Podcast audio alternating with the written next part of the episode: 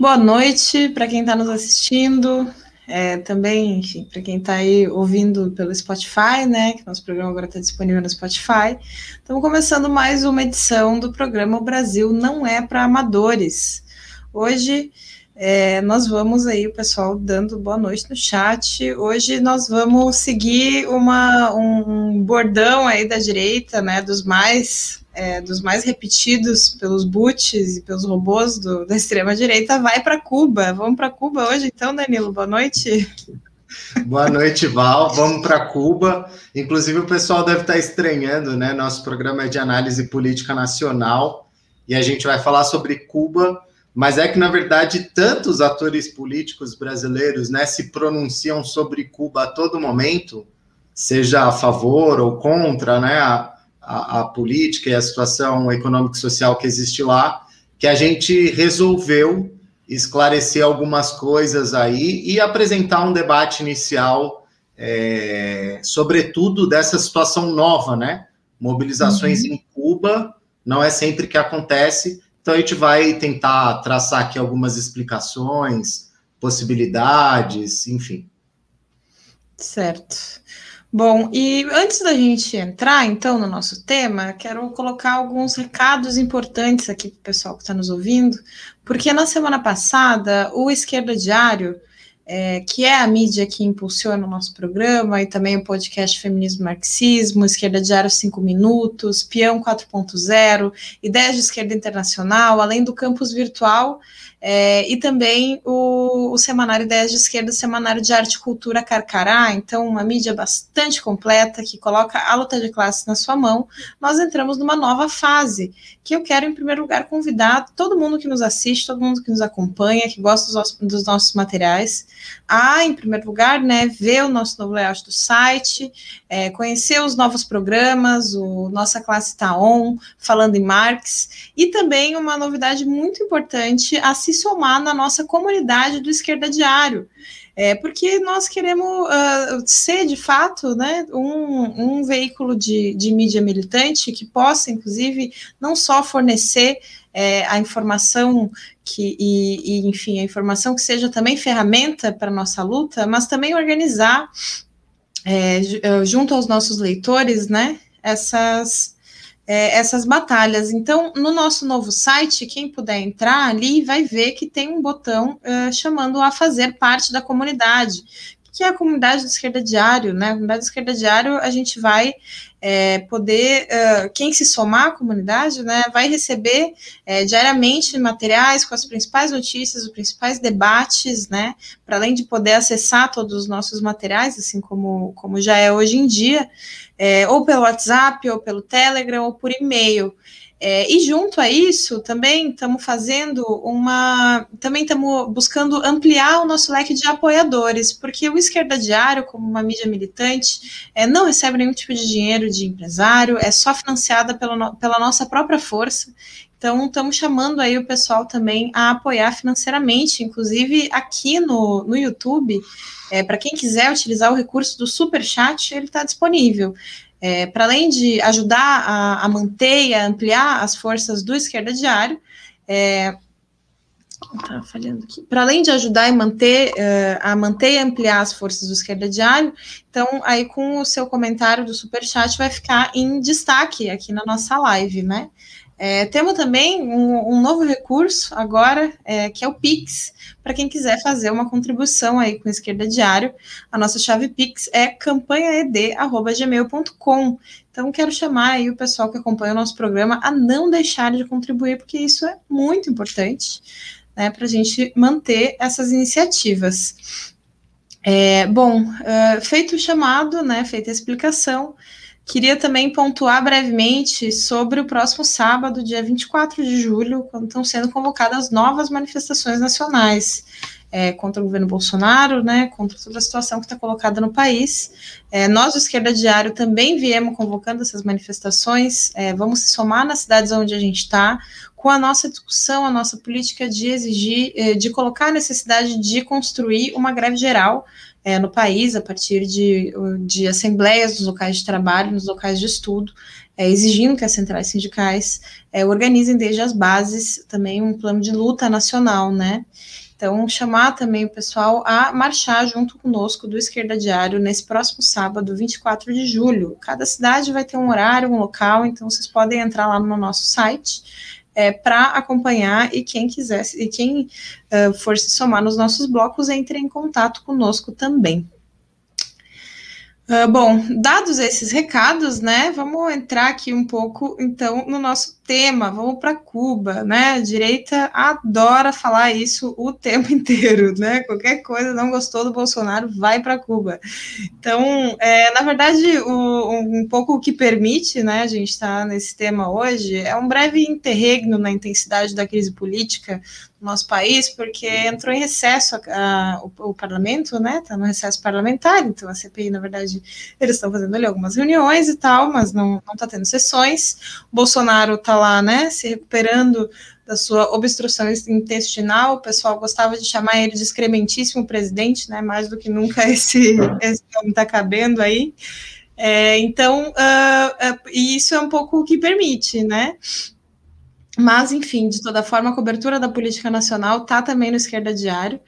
É, e para a gente começar aqui, eu já vou começar recomendando um, um, texto muito, muito bom, muito importante, que saiu aí no nosso semanário é, é, teórico Ideias de Esquerda, escrito pela, pela Cláudia Sinati, que chama Cuba, Causas e Consequências do 11 de Julho. O pessoal está mandando aí no chat o link.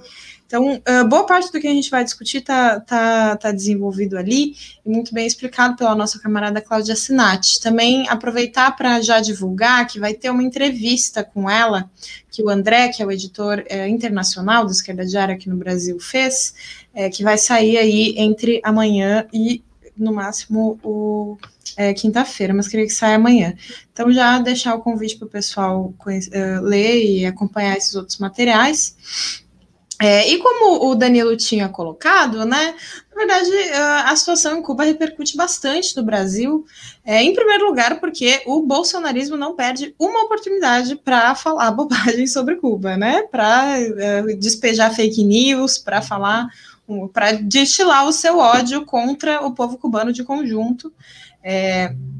E cada uma das conquistas da Revolução de 59. Então, uh, isso, então isso impõe um pouco que a gente no Brasil também termine discutindo bastante. Bolsonaro ele falou que ele deseja a liberdade em Cuba. É, falou que ah, é, apoia, que se solidariza com os protestos. É, então, esse é um discurso né, que, na verdade, está uh, sendo um pouco internacionalmente é, dirigido pelo próprio Joe Biden nos Estados Unidos, né, é, que é aproveitar dessa situação que está se passando na ilha para fazer uma propaganda anticomunista.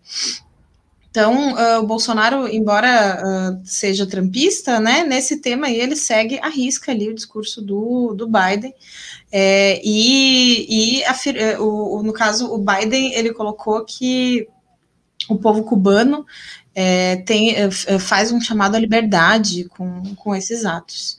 É, então, uh, a gente é, interessante até de ver que, que não se coloca né, o que, que, é o concreto das manifestações. A gente vai desenvolver aqui um pouco hoje esse conteúdo, mas em primeiro lugar vale repudiar completamente esse, esse discurso anticomunista e as fake news que o, que o bolsonarismo, é, mas também outros setores da direita, inclusive a direita liberal também, né, se junta com o bolsonarismo para fazer discurso anticomunista em relação a Cuba.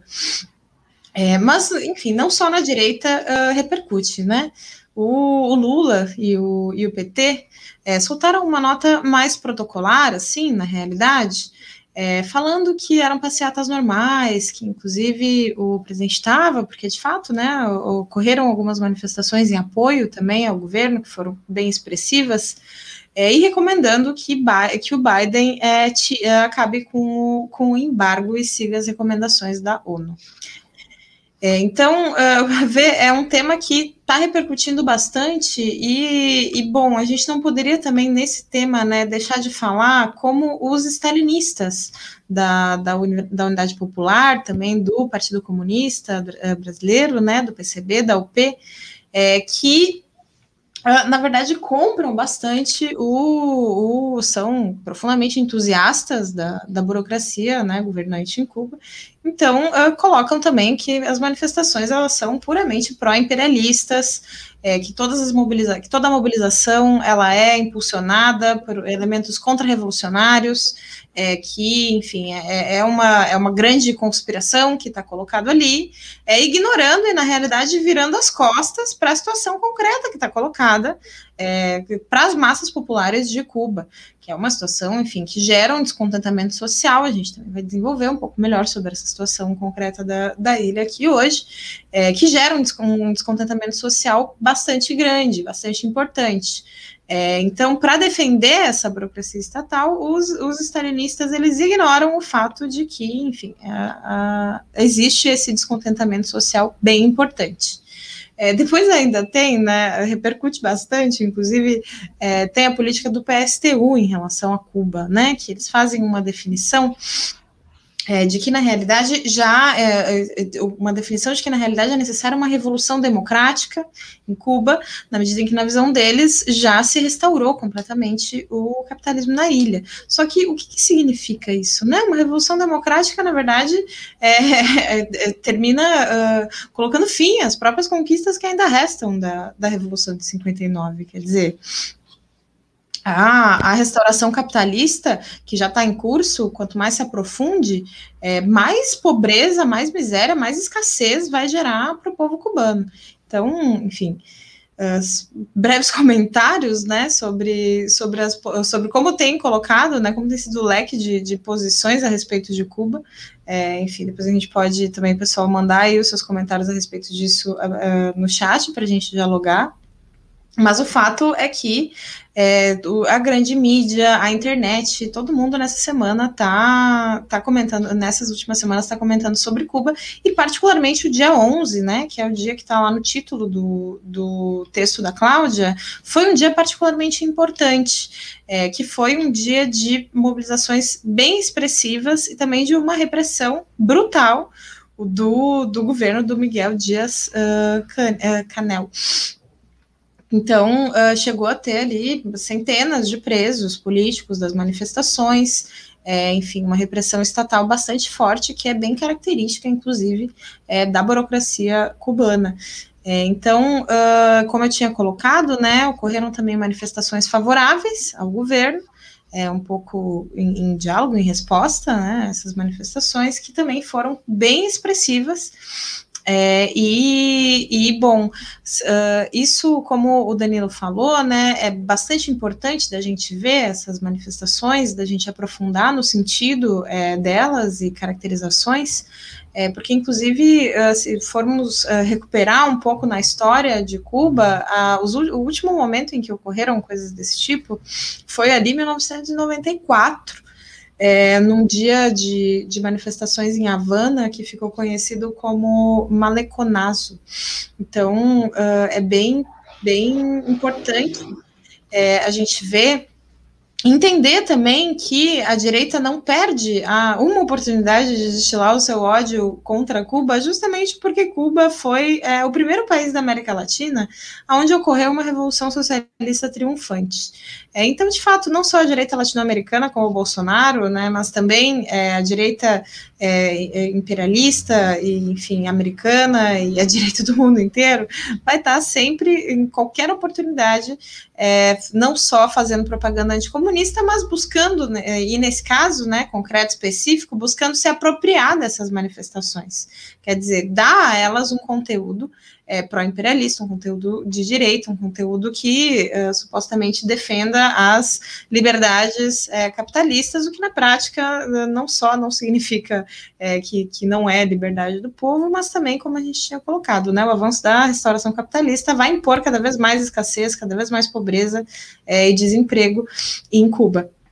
Então, uh, bom, uh, nesses dias também, né, Danilo, foram muitas e muitas fake news sobre Cuba. A gente viu uma verdadeira enxurrada de fake news.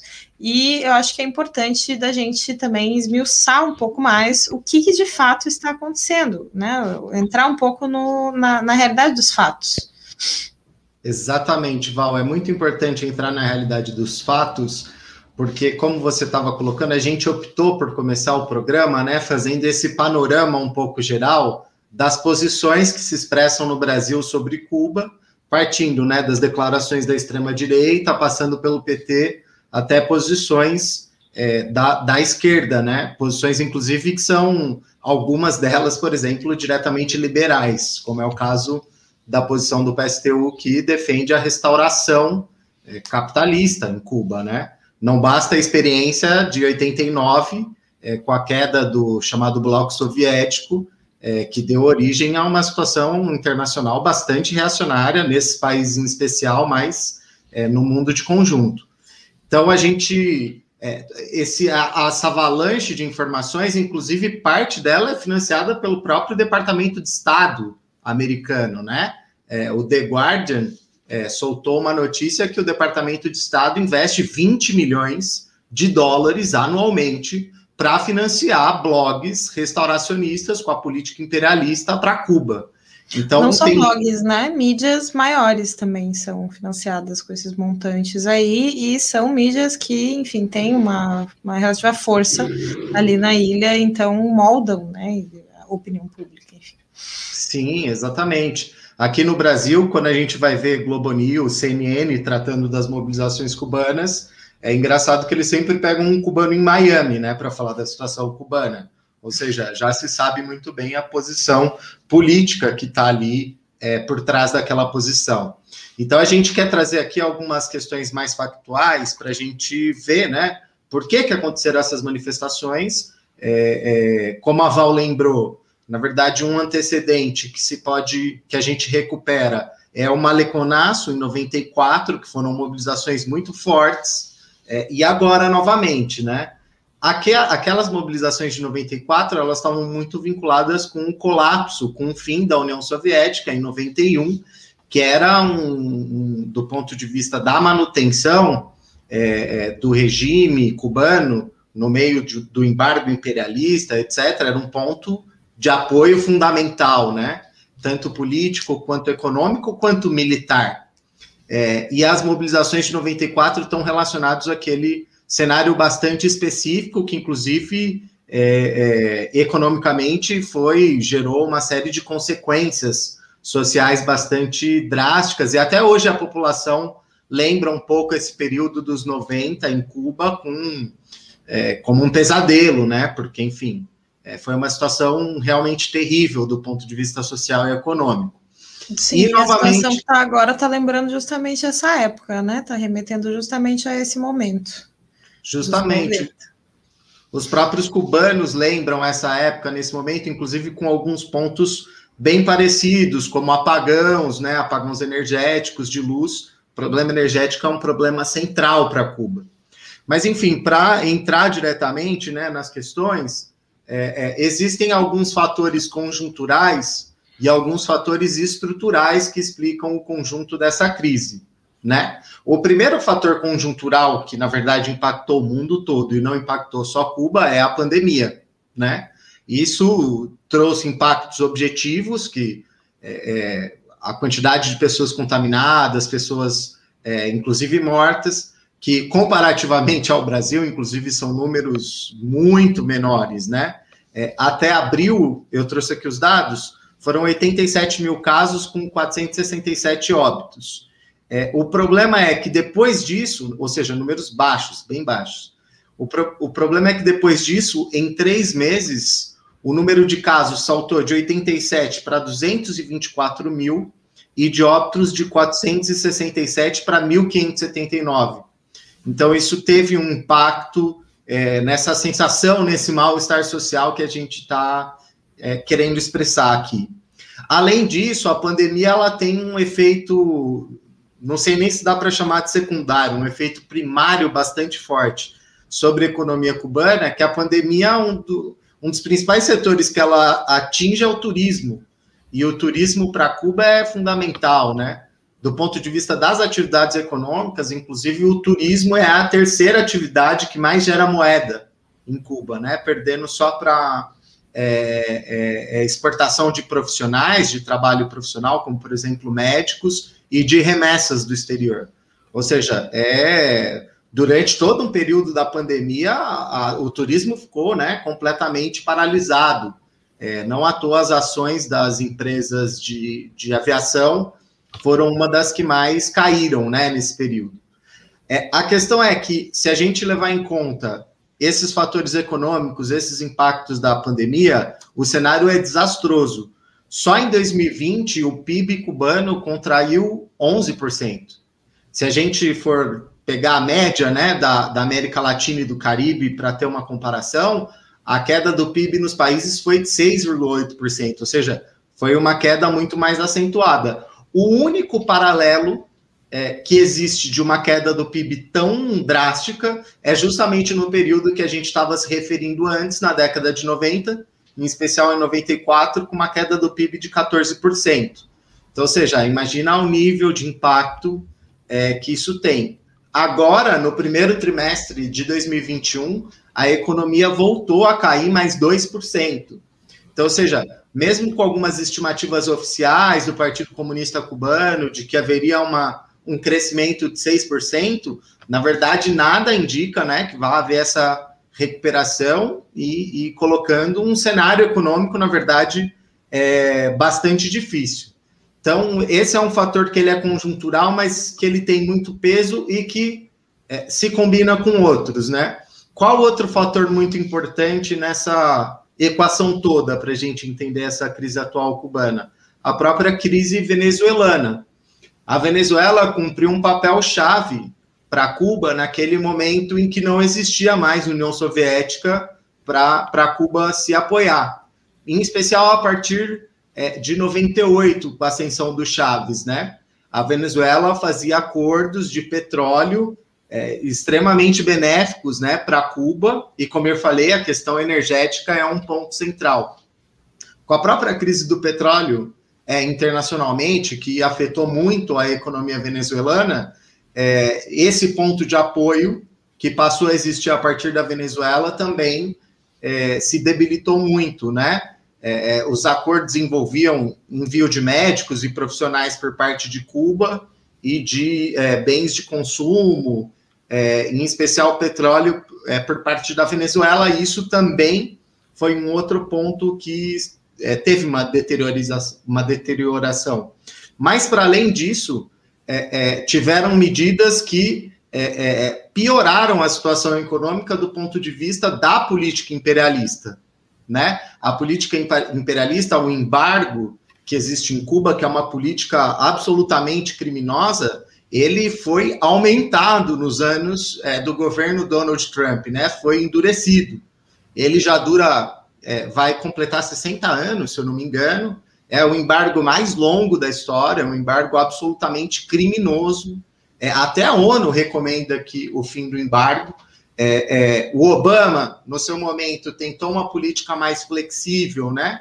Que ao invés dessa linha dura do embargo, tentou uma via de cooptação Obviamente, o Obama não está nem um pouco, nunca teve preocupado com as demandas e as conquistas da, da Revolução de 59, era uma outra via, né?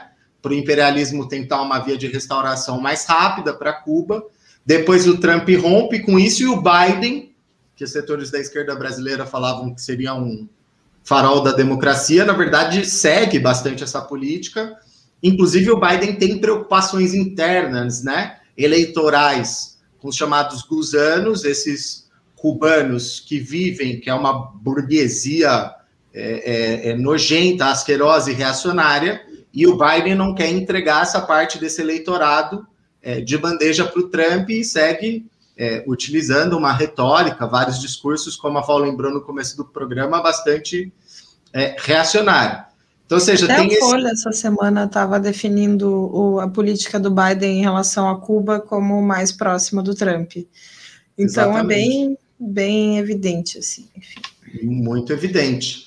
Para além de tudo isso, tem um fator que aí os stalinistas, como a Val também relembrou, não, não fazem questão de lembrar, obviamente, que é a política da burocracia do PC cubano, é, que ele vem implementando uma política abertamente restauracionista é, do capitalismo, com várias medidas controladas, vale dizer, mas de abertura econômica é, com um processo gradual é, é, de inserção né, de medidas capitalistas, preparando uma transição é, econômica desse ponto de vista, inclusive aprovada congressualmente. Então, essas medidas também estão impactando. Uma delas, que é a mais imediata, mais sentida, foi que Cuba passou a ter um, um, uma moeda única, né? Cuba tinha um, se trabalhava com um sistema duplo monetário, o peso cubano e uma outra moeda chamada CUC, que ela é, é, é, é, tinha uma representação, né, ela era conversível com dólar e outras moedas internacionais, e essas duas moedas foram unificadas justamente para facilitar e beneficiar é, transações econômicas, né? Justamente nesse processo de abertura que a gente estava mencionando. Isso gerou, na verdade, um, um, uma escalada é, inflacionária e uma desvalorização do peso cubano brutal. O peso cubano teve uma desvalorização de 2.400%, e a inflação, mesmo o ex-presidente do Banco Central de Cuba, é, é, coloca números assim de 500 a 90, 900% na inflação. É, inclusive, o PC até tentou uma medida de aumento salarial, o problema é que esse aumento salarial foi completamente engolido, né? Por uma, por uma inflação desse tipo, né? Então, ou seja, qual é o problema? A moeda se unificou, agora é uma moeda dupla, o problema é que a economia ela ainda é muito dolarizada. Então, os setores que têm acesso a moedas internacionais, ao dólar em especial, inclusive grande parte desses setores, né, das próprias da própria burocracia, inclusive das Forças Armadas, tem é, uma capacidade de consumo muito maior do que a massa da população, é um, um privilégio. Inclusive, interessante lembrar que entre essas várias reformas que o PC já vem fazendo já há alguns anos, né, um processo é, mais largo que não começou hoje, uma delas é que as Forças Armadas elas são praticamente um holding de administração de uma série de empreitadas é, é, é turísticas e, obviamente, não à toa, é uma área que ela recebe muito, né? Tem muito fluxo de é, moedas estrangeiras é, e que, obviamente, criam essa, esses problemas econômicos internos, inclusive uma, um, um privilégio por uma casta, enquanto a maioria da população sofre com falta de acesso a bens de consumo, medicamentos, etc. Tudo isso fruto do embargo. Então, ou seja, é, esses, esses fatores, em especial esses fatores estruturais, bloqueio e as medidas restauracionistas do, do PC é, é, cubano, colocam um ingrediente explosivo. Não é simples de se resolver as duas questões. Elas, na verdade, são medidas mais de fôlego, medidas de é, longo prazo, que não se resolvem da noite para o dia e que a gente vai ter que seguir acompanhando para ver como as coisas é, é, vão evoluindo. Disso tudo, desses fatos todos, por que, que a gente está sinalizando eles? Porque justamente, diferente de é, a, a, a, direita é, pró-imperialista, Yankee, sempre tenta atacar a Revolução Cubana e sempre vai fazer isso. Né? Inclusive, já tiveram movimentações nesse sentido. A questão é que essa, em especial, ela começa em bairros operários e populares. A, a própria burocracia precisa reconhecer isso. Óbvio que eles falam que eles estão sendo manipulados, etc., mas reconhece que são demandas legítimas, populares, de descontentamento social. A questão é que, justamente, esses setores da direita vão querer capitalizar esses atos e vão querer dirigir esses atos, né? As plaquinhas, por exemplo, que às vezes aparecem nas manifestações, né? Pátria e vida. Essa é uma consigna diretamente da direita, né? Da ala pró-imperialista que é inclusive uma referência à palavra de ordem que ficou conhecida a partir da Revolução, né? Pátria ou morte. Eles inverteram para pátria ou vida.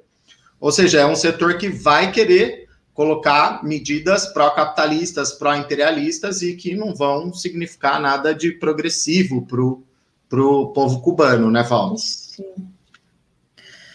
Não, e, e, é interessante ver, Danilo, que são manifestações que surgem né, em bairros populares, como tu falou, que levantam essas demandas que são uh, demandas massivamente sentidas é, inclusive a questão do embargo, né, contra o embargo, mas também é, colocando o problema da escassez de medicamentos que está colocada, de alimentos, é, e, e, também, diferente do que aconteceu, por exemplo, no ano passado, elas não estão sendo é, lideradas e impulsionadas é, por setores de intelectuais, de artistas, né, celebridades é, que são, enfim, pró-imperialistas, que são cooptadas pelo imperialismo.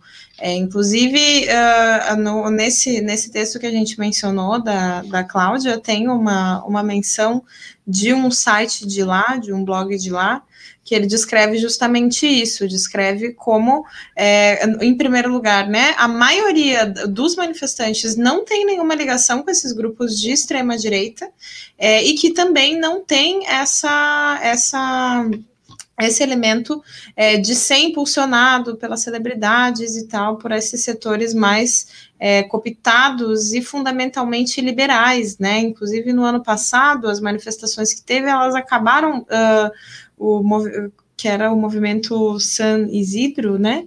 Elas uhum. acabaram com um caráter abertamente de direita, justamente por estarem sendo, é, e o que permite isso, né? Justamente é estarem sendo é, impulsionada por esses setores.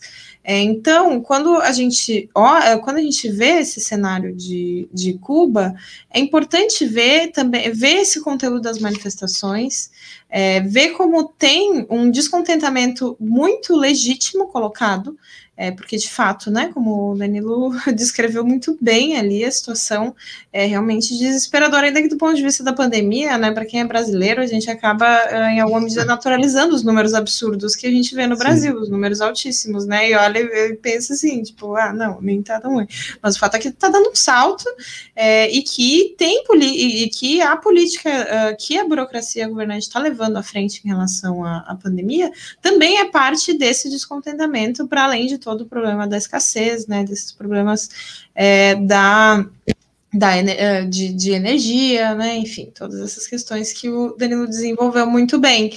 É, então, uma definição que a gente consegue chegar a respeito dessas manifestações é que elas são manifestações contraditórias né, onde uh, ou, ou, seja, elas expressam uma insatisfação genuína, elas expressam demandas é, legítimas é, do povo cubano, é, mas ao mesmo tempo uh, também uh, tem como parte da sua composição esses elementos de direita, de extrema direita, com esses cartazes, abaixo comunismo, pátria viva, viva pátria, enfim, essas coisas. É, mas o, o, o é, e esses setores, né, na realidade, é, não estão não, não uh, levantando demandas legítimas, pelo contrário, estão reivindicando que a restauração capitalista seja é, levada até o final é, na ilha, né, que sejam de fato enterradas todas as conquistas é, da Revolução Cubana, assim como a direita internacionalmente também busca isso, né, com a sua propaganda anticomunista, com essas saudações cínicas, porque na realidade, quando a gente vê é, contra o que, que o povo cubano está lutando, a gente poderia, inclusive, fazer um paralelo com a situação do, das massas populares brasileiras, por exemplo, né, que, se, que caso se levantem com essas demandas, certamente Bolsonaro não vai se solidarizar e vai colocar toda a sua repressão em cima do do, povo. É, Sim, vale, assim, lem vale né? lembrar, Val, justamente um, uma parte nisso, é, parte do, do que gerou as mobilizações também foram ataques do PC contra as condições de vida, com retirada de uma série de subsídios, que inclusive o PC, eu não lembro exatamente a nomenclatura, mas ele chama de subsídios desnecessários, coisas que eram fundamentais para a vida da população inclusive investimento em tecnologia e ciência, que do ponto de vista pandêmico é algo fundamental. Por que, que é importante a gente dizer isso? Porque justamente pela política reacionária da extrema-direita, que ataca é, Cuba pelo que ela teve de melhor, a sua revolução, as medidas operárias que tiveram, todo o seu sistema de saúde, sistema de educação, várias questões, se confunde essas demandas, esses direitos, conquistados pela Revolução de 59 com a política da burocracia restauracionista, que está levando à frente uma série de medidas para que isso desapareça, para que isso seja extinto. Inclusive, se faz um comparativo com o modelo vietnamita, né, que é, é, foi levado a cabo no processo de restauração do Vietnã, que foi esse processo, processo gradual de inserção né, e de liberalização da economia, mantendo o monopólio é, político estatal, né? Se faz esse comparativo. O problema é que Cuba tem, né, a, a, muito perto é, dela, o, o imperialismo mais forte do mundo. E que lá tem um setor burguês de origem cubana ou descendência cubana e que quer justamente tirar essa burocracia, seja pela via de um golpe, ou seja pela que via, via que for, para que ela se transforme na classe dominante. Então a gente vai ver essas tensões justamente entre a burocracia e esse setor yankee é, é, que quer uma restauração, inclusive, muito mais rápida do que a própria burocracia, e uma tensão e, uma, e um duelo entre é, esses dois setores. O problema é que nenhum deles pode representar uma saída é, progressiva para Cuba. Né? Uhum. Por isso que a gente coloca uma série de demandas desse ponto de vista, justamente para lutar por garantir as conquistas da revolução ou né, restaurar, é, trazê-las de volta, as que foram já perdidas. Né? Próprio Raul Castro, enquanto ainda era presidente, né, antes da transição que teve, demitiu 500 mil funcionários públicos, flexibilizou leis trabalhistas, é, uma série de direitos já foram bastante decompostos, inclusive do ponto de vista da planificação da economia, do monopólio do comércio exterior. Tem uma série de questões que é, seria necessário retomar. Para isso, por exemplo, a gente coloca é, em primeiro lugar, a necessidade desse embargo criminoso, né? Inclusive, as pessoas, eu já ouvi as pessoas reproduzirem um senso comum assim: ah, mas se o embargo é só dos Estados Unidos, Cuba então pode negociar com o resto do mundo, então tá tudo bem. E na verdade não é assim, porque parte do embargo, inclusive é uma lei aprovada em 1996, salvo engano, nos Estados Unidos, é que os Estados Unidos, olha o absurdo, o nível do absurdo, da ingerência. Os Estados Unidos pode processar países e pessoas que mantiverem relações comerciais com Cuba. Então, ou seja, é todo um operativo, na verdade, para sufocar, asfixiar, né, é, é, Cuba e impor os interesses é, imperialistas naquela região. Então, o ponto básico e fundamental que tem que ser defendido por todos é, é, que defendem a, a Revolução Cubana, que defendem as conquistas da Revolução Cubana, é o fim desse embargo, mas junto com ele, a gente precisa ter liberdade de organização sindical, que é fundamental, inclusive para que a classe trabalhadora, ela sim se transforme, né, na administradora do Estado cubano, a partir da auto-organização, uma organização de tipo soviética e não uma burocracia, encastelada, que tem os seus privilégios.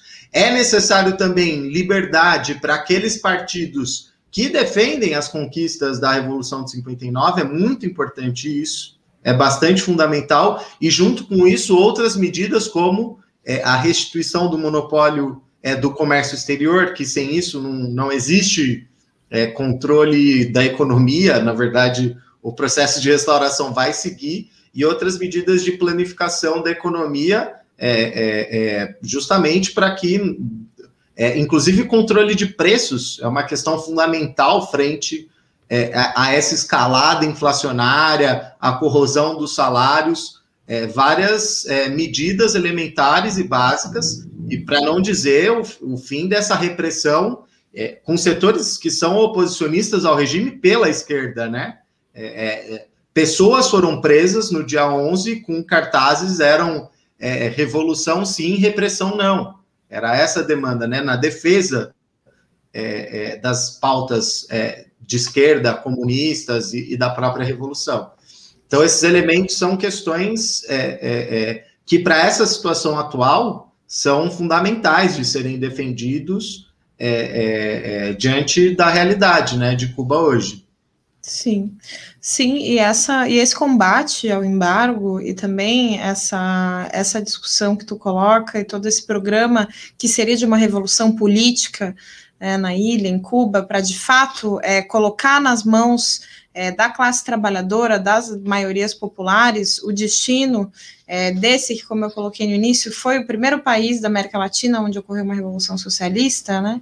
Isso é, é todo um combate anti-imperialista e internacionalista fundamental, e daí a importância dessa discussão, né? E, e, a, e a centralidade também que ela toma, porque, sem dúvida, é, a luta de classes na, na América Latina pode ter um impulso muito importante é, se se desenvolve uma situação e uma dinâmica é, de auto-organização, de enfrentamento, de fato, não só ao imperialismo, mas também à burocracia, uma dinâmica é, que, que batalhe por um programa com essa perspectiva da revolução política.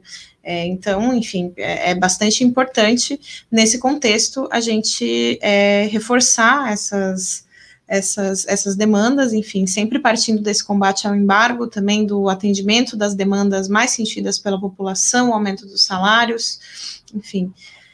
É, e, e, a situação em Cuba, na realidade, é a que se vê como, como se desenvolve, como o Danilo pegou, o que está colocado, uh, o que está se expressando aí com essas manifestações, é, são questões conjunturais, estruturais, que não se resolvem nem com a repressão estatal, tampouco com a demagogia imperialista, é, com o apoio e a solidariedade imperialista, né, Danilo? Então, vamos seguir acompanhando a situação em Cuba.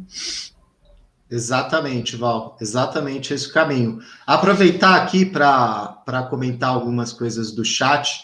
Em primeiro lugar, né, teve uma chuva de boa noite. A Paula, a Dora, o Alexandre, Tatiana, Vitor, Flávia, Alain, Calvin, Gabriela, Matheus, Cássia, Daniele, Gonzalo, João, Lívia, Flávia, Leandro, enfim, um monte de gente dando boa noite. A Chiara Cabral também, boa noite mesmo que atrasada, boa noite para todo mundo.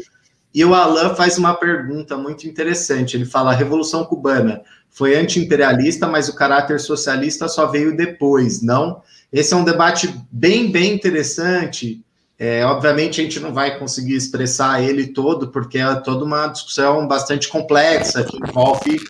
É, começou um chiado, eu acho. Será? Passou? Aí, agora melhorou.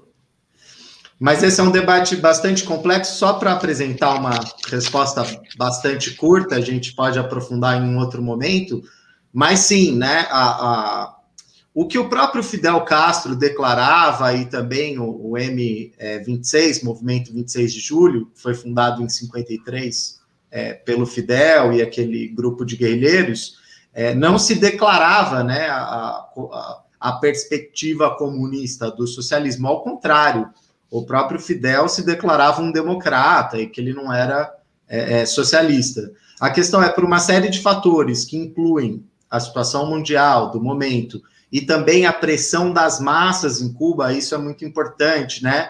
Houve situação de greve geral insurrecional, o campesinato pegando em armas para fazer a reforma agrária, uma série de fatores empurraram, né, essa direção que não tinha interesses é, socialistas, tampouco comunistas, a tomar medidas de expropriação é, da própria burguesia e, obviamente, de rompimento com o imperialismo americano. Então, para dar uma resposta bastante curta, mas que ela é bastante importante, né? É, enfim, talvez algum dia no próprio campus virtual seria interessante aí um curso sobre Revolução Cubana para a gente poder é, apresentar é, essa discussão mais de conjunto. Mas para colocar um pouco desse debate, já que o Alan perguntou, porque é, é bastante. Inclusive, assim, todo o, processo de surgimento histórico da Revolução é, Cubana, que dá origem ao que a gente chama uma revolução deformada, justamente porque ela é dominada e controlada por uma casta é, é, e não é, pelas massas operárias através do esquema, do, do, do, da, auto, da sua própria auto-organização, do sovietismo, é que gera inúmeras contradições do presente, como, por exemplo, a toda a política restauracionista que a gente estava discutindo. Então, a origem da coisa também diz muito né, sobre o presente, né? É, mas para apresentar uma, uma versão sintética aí para dialogar com essa questão que o Alan colocou, é, é, tá relacionado a isso. A Maíra falou também que era o meu boa noite, também está aí. Maíra, boa noite, sem dúvida nenhuma. É, Mas isso, essas considerações com diálogo. Nossa, muito, seria realmente muito bom essa questão de ter um curso do, do campus virtual, né, sobre a Revolução Cubana, porque realmente é um processo rico, é, contraditório, complexo, e, de fato, como tu coloca, né, Danilo, essas questões cobram seu preço, essas contradições é, e esses limites cobram seu preço ainda hoje, é, e, enfim, reforçam e reafirmam a necessidade da classe trabalhadora e tomar o protagonismo da situação. Exatamente, Val. Exatamente. E por hoje ficamos por aqui, né, por hoje, Por hoje a gente fica por aqui, nessa noite extrema aí. fria. Extrema fria, nossa senhora, que tá demais. Agradecer o Alê também, que está nos dando o apoio do audiovisual aí hoje. Sempre ajudando é, muito. E todo mundo que acompanhou, não deixem de compartilhar, se somem à comunidade do Esquerda Diário e na semana que vem estaremos de volta. Não sabemos ainda com qual tema, afinal, né, o Brasil não é para amadores. Exatamente. Valeu, gente. Valeu, gente.